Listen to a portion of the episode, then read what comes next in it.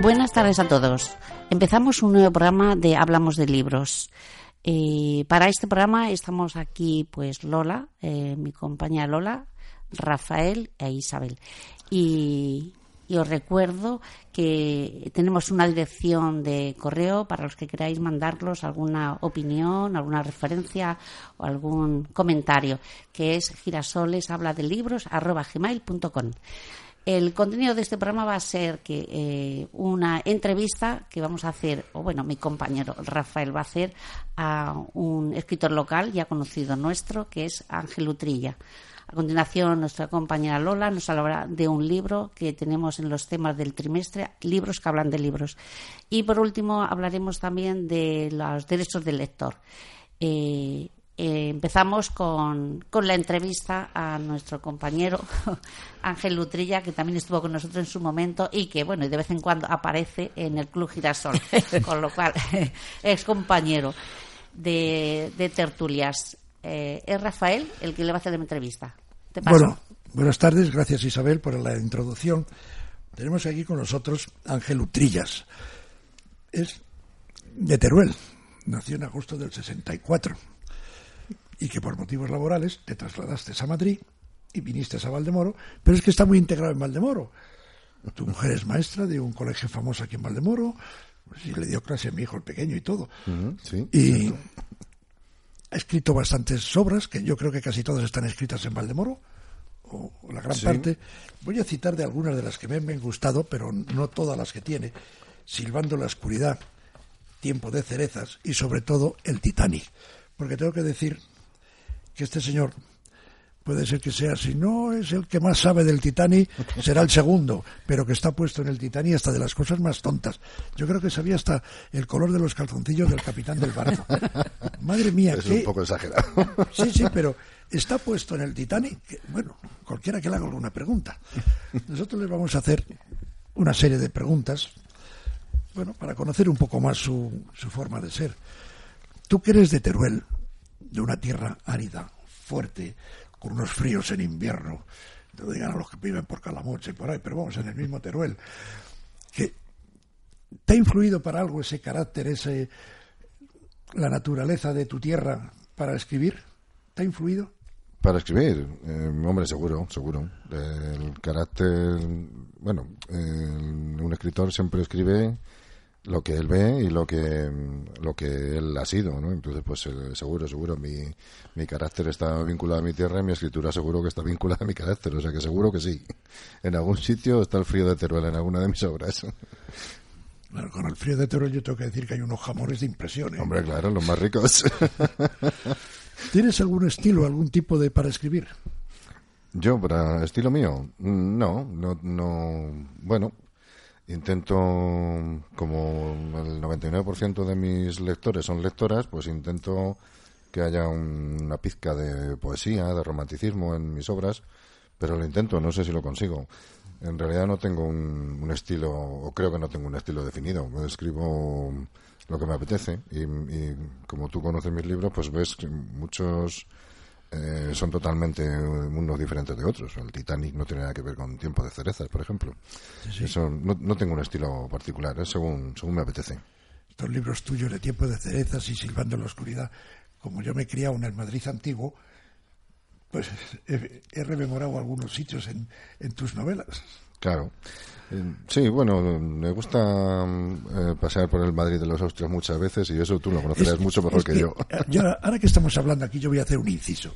Es el mal llamado Madrid de los Austrias. Sí, bueno, como se llama así para que la gente sepa de qué hablamos. Sí, porque yo, que he nacido allí precisamente, no es el Madrid de los Austrias, ese es el Madrid de San Isidro, el Madrid medieval. El Madrid de los Austrias empieza de la Puerta del Sol y de la Plaza Mayor hacia arriba. Los Austrias son lo que era la Gran Vía, el Paseo del Prado, que luego lo arreglaron los Borbones, pero toda esa zona que llaman de los Austrias, esa es, pues sí, está la Casa de San Isidro, es el Madrid medieval, medio moro, medio judío, medio, medio cristiano, con las cavas y todo eso. Pero vamos, esto es una cosa que no vi. Estamos aquí con... todo el mundo lo conoce como Madrid de los Austrias. Vamos a aceptarlo como pulpo, animal de compañía. Sí, más o menos. Oye, ¿tú te sientes realizado? ¿Realizado con la escritura? No, porque me, sentiría realizado si me leyeran 100.000 personas. Leyéndome solo 500 no, no me siento realizado. Me siento realizado porque me gusta lo que escribo. Y como me gusta, pues pienso que debería leerla alguien más. Pero bueno, no, no me siento realizado, la verdad. Oye, ¿crees en Dios? Mm, a ratos, a ratos. A ratos porque si estamos aquí haciendo todo mal, en algún sitio tiene que haber alguien que nos enderece un poquito y que nos lleve por un camino un poco más recto. Pero a ratos, hay ratos que creo que sí, cuando me toca en la primitiva y eso. Y hay otros ratos que creo que, que no, porque las tonterías que hacemos no, no, son, no son posibles, que, que, nos, que haya un Dios que guíe este mundo. Tienes, bueno, has dicho que tienes tres novelas ahora escribiendo. ¿Tienes alguna en la actualidad? Mm, voy a publicar ahora pronto una que se titula Libro de Corazón. Es un, el título lo dice, es una novela escrita completamente con el corazón, con demasiada sinceridad, creo yo. Como diría un compañero escritor local, eh, es en la que más me desnudo. tengo otras dos novelas más terminadas, Luna de Mazapán, que no sé cuándo la publicaré, la verdad, porque es un proyecto que es digno de un lunático, entonces pues no sé, no sé muy bien si lo haré. Y la próxima que publicaré seguramente es Sangre sobre el lienzo, que hace mucho tiempo que estoy trabajando en ella, por fin la he terminado, y habla sobre la última parte de la vida de Velázquez, y eso es lo último que tengo escrito y lo que más me apetece publicar.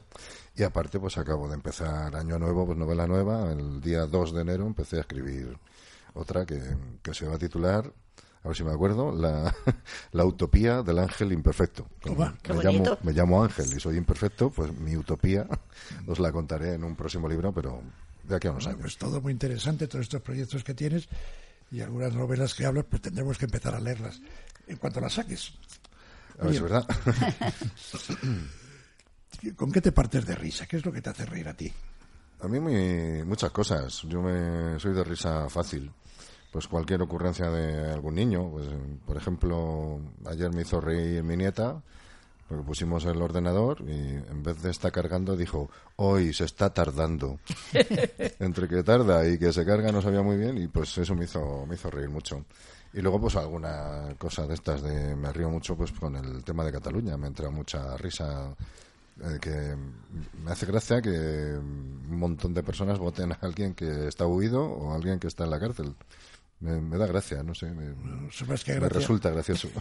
Yo lo planteo como tristeza. No, yo ya me lo tomo, muchas de las cosas que ocurren me las tomo a risa y eso me da, me hace gracia, la verdad. Yo, no sé, a mí me da risa eso. Bueno, hablando de las palabras como lo de tu nieta, yo me pongo a hablar y me vienen un montón de cosas, como un tío vivo por mi cabeza. Mis hijos mayores eran Virginia y Miguel, los dos eran pequeños, y no sé qué había hecho el, el segundo, Miguel, y se puso a, como a disculparse y soltar ahí un rollo. Y digo, cállate tú, que lo que eres es un demagogo. Y cuando me bajaba las escaleras le oigo que dice el segundo a la mayor, oye, papá me ha llamado demagogo, ¿qué es eso? y la otra se vuelve y dice, donde rezan los judíos. Por eso también me hace gracia. pues, pues ya te he hecho reír bien. Sí, sí, sí. Pero bueno, soy de risa fácil. Yo, a, mí se me saca rápido. ¿Te identificas con algún animal? Mm, me identifico con muchos, porque soy un poco animal.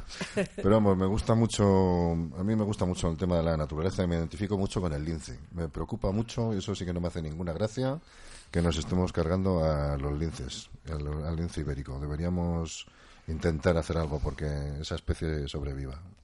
Se habla mucho del lince ibérico, pero nadie habla de un animal que también está en peligro en España, que es de la época de cuando el lince es la jineta sí, la jineta. Bueno, hasta el burro está en peligro de extinción. Sí, efectivamente. Oye, mm, ¿qué programa te interesa de la televisión? Uy, ninguno. Estupendo. Te iba a haber preguntado, ¿quitarías alguno o luego todos? Ya no, no, veo televisión para nada. Lo único que me mantiene un poco 10 mm, o 15 minutos frente a la televisión es Cuéntame y debe ser porque me hago mayor y me identifico con la, con, la familia, ¿no? Debe ser por eso. No veo absolutamente nada más, ya no me interesa ni el fútbol, nada. pues, ¿qué persona admiras más y por qué razón?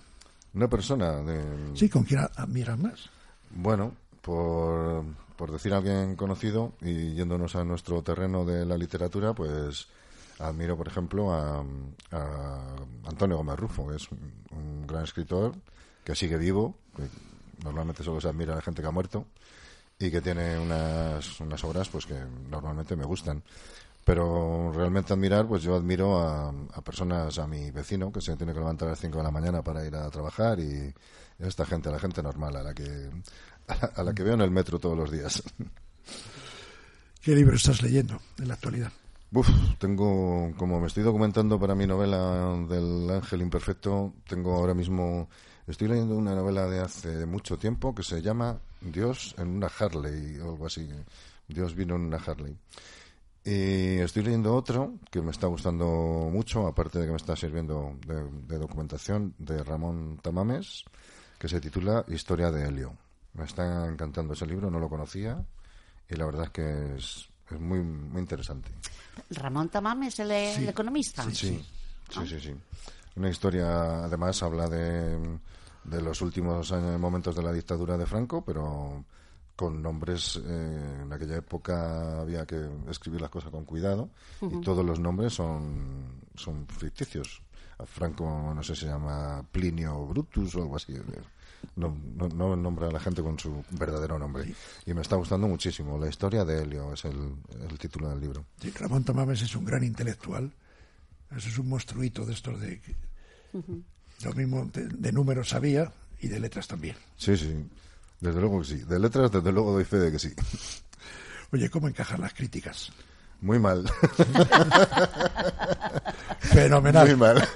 Todos los escritores dicen que encajan las críticas muy bien, pero encajan todos encajamos muy bien las críticas positivas. Si hay alguna crítica negativa, nos molesta a todos pero mm, yo hay gente que lo disimula mejor, ¿no? Intento aprender. si alguien me dice, oye, mira, pues esto no me ha gustado, pues sí, intento aprender y en la próxima ocasión, pues no hacerlo de esta manera, ¿no? Pero las críticas malas, yo creo que molestan a todo el mundo. Eh, a todos nos gusta que nos digan lo guapo que somos, lo maravillosos que escribimos y esas cosas. De, las críticas malas no hay que hablar de críticas malas, sino elogios amargos. vale como quieras, pero que molestan. Ángel, creo que en pocas palabras y en una conversación que hemos tenido te has definido perfectamente. Los que nos estén escuchando y los que nos quieran escuchar te han conocido muy bien y aquí estás y que sigas teniendo. que conozcan mis libros, que conocerme a mí no creo que tenga no, mucho pero conocerte a ti es a través de tus libros. Es mejor que conozcan mis los que novelas. conocemos a ti somos los del entorno, pero que todo el mundo te conozca a través de tus libros, que es lo interesante. Bueno, a ver si es verdad, a ver si por lo menos que se me conozca por lo menos en el pueblo donde vivo, que hay mucha gente que todavía no sabe que en Valdemoro hay escritores. Con calma, pero ya estás metido en el, en el núcleo de Valdemoro y sí, sí te conocen, sí. Bueno, Ángel, muchas gracias por tu compañía. Muchas gracias a vosotros, un verdadero placer. Y que yo siga estando aquí contigo. sí, muchos años. Bueno, cedo la palabra. Sí, pues a Lola que nos va a hablar de un libro que está, eh, estamos en el tema que tenemos este trimestre, ¿no? Vale. Bueno, de entrada me gustaría decirle a Ángel que de todos los libros que he leído de él, eh, uno de mis preferidos es Relatos de lluvia y cierzo. Seguramente porque habla de su tierra, pero porque me parece mm, que me han llegado más hondo las reflexiones que hace en ese libro que, en otros. Los, los, libros de relatos están un poco desprestigiados. Parece que los relatos no tienen interés, no, no son tan maravillosos como las novelas. Y en cambio, ese libro de relatos, que es mi primer libro de relatos, tengo otro, pero ese es, mm, yo creo que es de lo mejorcito que he escrito. no sé, a mí me gustó mucho. Tiene muchos detalles que habría que ver. Bueno, pues nada, pues ahora voy a pasar a hablar de un libro curioso que he leído recientemente, eh, mm, según el tema, libros que hablan de libros que estamos llevando en el Club Girasol. Eh, se trata de La noche en que Frankenstein leyó el Quijote o La vida secreta de los libros. Está escrito por Santiago Posteguillo y publicado por Planeta en 2012 es una obra que mm, pretende mostrar em, digamos, em, los pormenores, las curiosidades que hay en torno a, los libros, los autores, los editores, etcétera. Curiosidades, curiosidades y mm, cosas bastante desconocidas, como por ejemplo eh, ¿sabías quién inventó el orden alfabético? Pues por mucho, por poco que pienses, sabrás que debió ser un bibliotecario, ¿no? Bueno, pues fue el bibliotecario Cenodote allá mm, cuando los Ptolomeo hicieron la biblioteca de Alejandría y lo hizo por necesidad pura y dura, porque le llegaban los, los rollos de papiro a montones, en carros, en barcos, etcétera, y tuvo que ordenarlos de una manera, porque si no, no era manera de encontrarlos.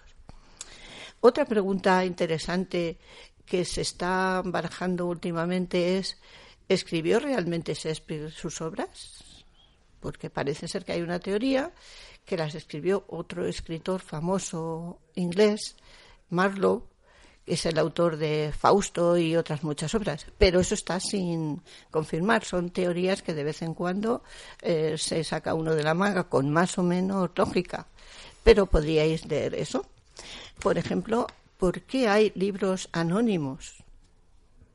¿Es que se pierde el nombre? No, es que a veces los autores están vetados y no pueden poner su propio nombre porque si lo ponen no se lo publican o los meten a la cárcel o algo. Habría que verlo. en este libro se habla como un libro famoso anónimo del Lazarillo de Tormes y ahí parece ser algún problema también de que el, autor podría ir a la cárcel y entonces dijo me lo publicas pero no pongo mi nombre. Eh, por ejemplo, ¿sabíais que José Zorrilla escribió su discurso de ingreso en la Real Academia en 1815 en verso. Es, es muy curioso a José Zorrilla, vamos a decir don José Zorrilla porque todo el mundo le llamaba don José, le invitaron a ingresar a la Academia dos veces en su vida con 30 años de diferencia. Y la primera vez se molestó por algo porque era muy orgulloso y, no accedió.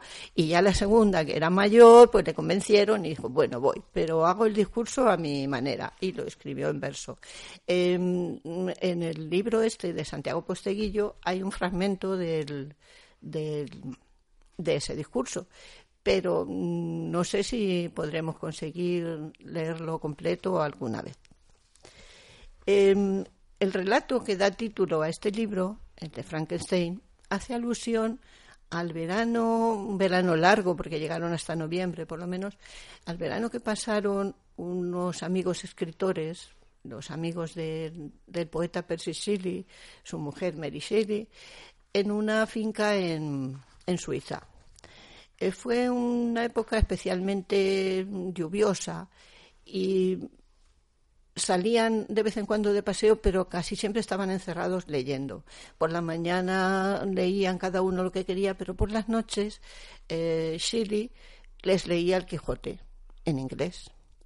A su mujer Mary Shelley le encantó y como era una mujer muy políglota, aprendió perfectamente español, portugués, italiano y, se dedicó a leer las obras de los grandes escritores de esos países y consiguió leer el Quijote en español.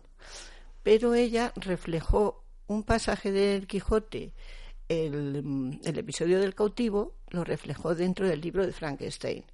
Yo, por ejemplo, voy a, a ver si me lo vuelvo a leer otra vez y lo, y lo veo.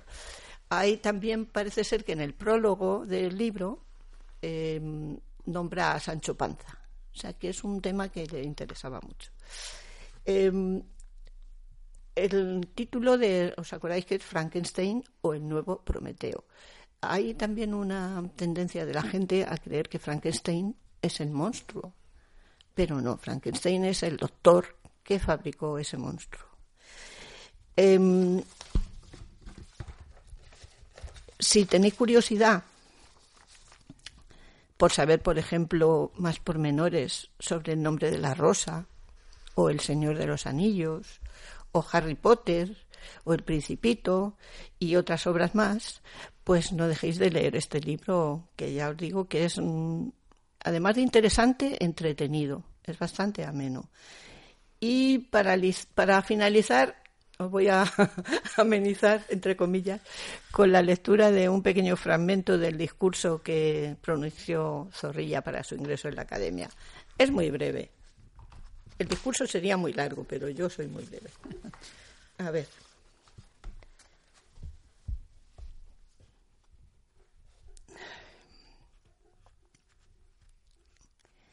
¿Qué es lo que me ha valido la honra doble? Dice doble porque le invitaron dos veces, ¿no? De aceptarme dos veces en la academia.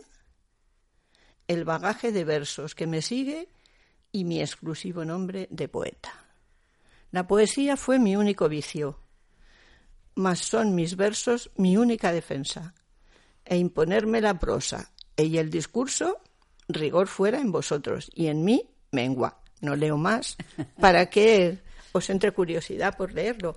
Y con esto finalizo y le paso la palabra a mi compañera Isabel, que como siempre os va a seguir animando para que os aprendáis bien los derechos del lector de nuestro escritor, escritor francés Daniel Penac. Sí, pero de todas maneras es verdad que los comentarios que estás haciendo, que invita a leerlo, porque además yo creo que muchos de esos libros o los hemos leído y te refresca o por lo menos te invita a, leerlo otra vez por curiosidades que dice que no conocía o no has encontrado, ¿no? Me parece a mí un libro. Bueno, mira, solo os digo un detalle más. Por ejemplo, eh, cuando mm, J.K. Rowling, que todo el mundo sabe quién es, escribió Harry Potter y la y la piedra filosofal fue de editorial en editorial y no les parecía un libro interesante. Y llegó a una editorial bastante pequeña de Londres que se llamaba Bloomsbury y el editor era muy concienzudo y no rechazaba nada si no se lo había leído. Y entonces se lo llevó a su casa para terminar de leer en casa. Y una de sus hijas, de nueve o diez años, que se llamaba Alice, eh, dijo, déjame este, papá y empezó a leerlo y dijo, esto lo tienes que publicar, esto lo tienes que publicar. Y su padre dijo, mm, no estoy muy convencido. dice, hazlo, por favor. Eso fue la suerte de ese editor, porque mm, eh, al principio editó muy pocos libros porque no estaba convencido, no sé si editó 1500 o una cosa así. Pero después aquello le ha hecho ser la editorial más famosa ahora mismo de Londres, la más rica. Y aquellos pocos primeros libros que escribió, que, editó, que fueron unos 1.500, valen ahora miles y miles de, libras, porque los buscan los curiosos. Sabéis que hay gente, sobre todo en Estados Unidos. Coleccionistas. Hay mucha gente coleccionista de primeras ediciones. Y eso ha sido la fortuna de este hombre que no estaba muy seguro de, si iba a publicarlo o no. Curiosidades de, los libros. ¿eh? Este libro está lleno. Yo creo que es muy entretenido. Por ejemplo, ¿qué libro le preocupaba a la Gestapo o al KGB? También. O sea, nosotros seguir. Muy bien. Bueno, pues como dice, vamos a leer el, apartado que nos, o, el, el, derecho del lector y que hoy es el número cuatro. Dice, el derecho a releer desarrolla un buen hábito, especialmente si lo ejercitas desde la escuela, ya que no siempre podemos comprender un escrito a partir de una primera lectura. Con respecto a la obra literaria, más de una vez descubrimos nuevos mensajes después de la lectura de la relectura de una novela o de un cuento, hecho que se acentúa con la poesía, cuya lectura no solo nos permite descifrar un significado, sino que muchas veces nos deleita al volver a, releer los versos con la vista. Bueno, pues yo con esto yo sí que me gustaría, como está aquí nuestro lector y además lector, pues que qué opina, por ejemplo, de este artículo, si, o sea, de este derecho, si te gusta volver a coger algunos libros aparte ya de, releer, porque cuando te pones a trabajar supongo que, es trabajar sobre un libro, pero eh, por gusto de leer, ¿lo sueles hacer? ¿Te parece oportuno o no vuelves a ellos? Releer libros, sí, sí, porque mm, a mí es una de las cosas que siempre me apasionan. Hay muchos libros, por ejemplo, de Morris West, de Los, los bufones de Dios, ese libro me lo habré leído 15, 16 veces y y cada vez que lo releo encuentro cosas que me llaman la atención. No sé si es que las he saltado o no me las he leído anteriormente con la suficiente calma, pero a mí sí me, gusta mucho releer los libros que me, que me han gustado. Incluso me releo hasta los míos, o sea que sí, me, parece un derecho que, que debe ejercer todo el mundo. Muy bien. Pues muchas gracias aquí a, a Ángel Lutrilla. Bueno, y nos, ya lo dejamos esto eh, para el próximo programa, que ya veremos de qué vamos a tratar y a qué invitamos, o de qué el contenido, ¿no? Vamos a trabajar en ello. Bueno, continuaremos mm, con nuestro tema de libros que hablan de libros porque va a durar todo el trimestre hasta, hasta Semana Santa. Luego ya Invi- cambiaremos de tema. Muy bien. Pues hasta el próximo programa. Adiós. Un saludo. Saludos.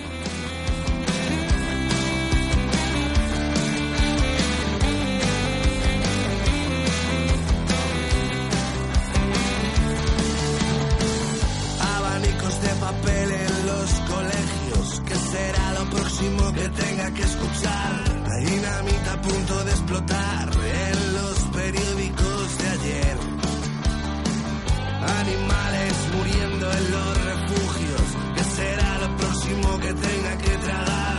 Hay un misil a punto de estallar en mi cabeza. Tú cuentas mucho más de lo que crees. Tú cuentas mucho más de lo que crees creer.